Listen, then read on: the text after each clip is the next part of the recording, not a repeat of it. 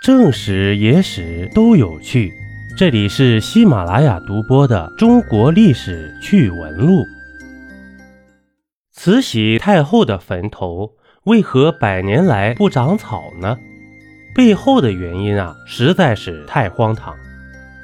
在河北省遵化市清东陵玉妃园寝西侧，是慈禧的墓，定东陵。是清文宗咸丰帝的孝贞显皇后及慈安太后和孝钦显皇后慈禧太后的陵寝。去过的朋友们有没有发现一个问题？曾经贵为太后，又是晚清实际统治者的慈禧，为何在她去世后的百年间，她的坟头都是寸草不生的？这究竟是因为什么呢？难道是因为他一生做尽坏事而遭受了所谓的因果报应吗？其实啊，真相并非如此。他的坟头不长草，实际上是他有意为之。说起来啊，有些荒唐。慈禧太后于一九零八年去世，然而她的陵墓其实早在一八七三年就已经开始修建了，在当时。一并修建的还有慈安太后的陵墓。后来他们二人的陵墓建成后，慈安太后没多久便去世了。于是，在慈安死后，清廷便按照礼制将她下葬在新建好的陵墓中。然而，慈禧当时的身体还是倍儿棒，早已经给她建好的陵墓，她也迟迟用不到啊。后来，她的陵墓上杂草丛生。本来陵墓很久没有使用，从而导致生出杂草，这从常识上来讲是很正常的事情。